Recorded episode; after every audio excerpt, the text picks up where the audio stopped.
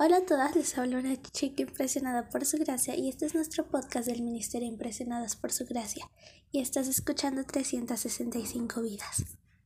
El día de hoy hablaremos sobre María. Y María, la profetisa, hermana de Aarón, tomó un pandero en su mano y todas las mujeres salieron en pos de ella con panderos y danza. Éxodo 15:20.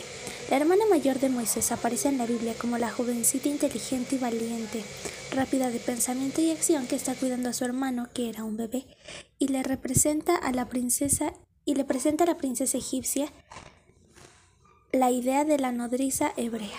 El texto de hoy relata su segunda aparición durante la Biblia y que es de relevancia.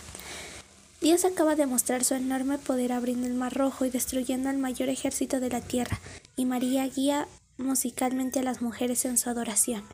Lamentablemente la Biblia también nos presenta en el capítulo 12 de Números que María y Aarón empezaron a hablar mal de Moisés porque este se había casado con una mujer etíope.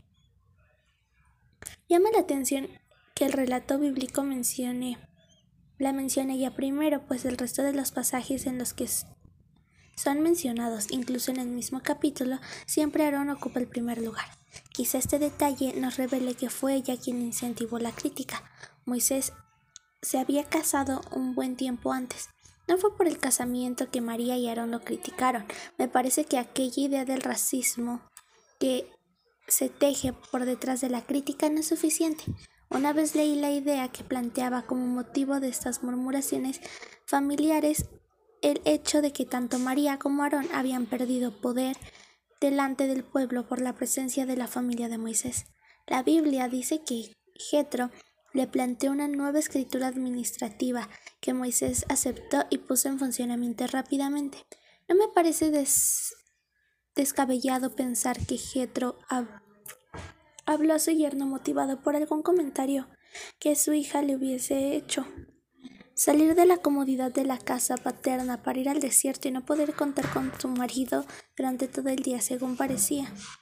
Ningún día de la semana. Me parece que era demasiado para Séfora, quien debió haber pensado la forma para liberar a su esposo de algunas de sus actividades.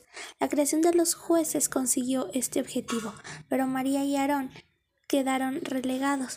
Apenas una idea, una hipótesis que nos acerca a uno de nuestros mayores problemas como seres humanos. No nos gusta ser segundos, queremos siempre el primer lugar, y una vez que lo ocupamos, salir de él nos cuesta mucho, y en ocasiones demasiado. Gracias por escucharnos en este bello día. Nuestra oración es que Cristo viva en tu corazón y que el amor sea la raíz y el fundamento de tu vida y que así puedas comprender cuán alto, cuán ancho y cuán profundo es el amor de Cristo. Hasta luego.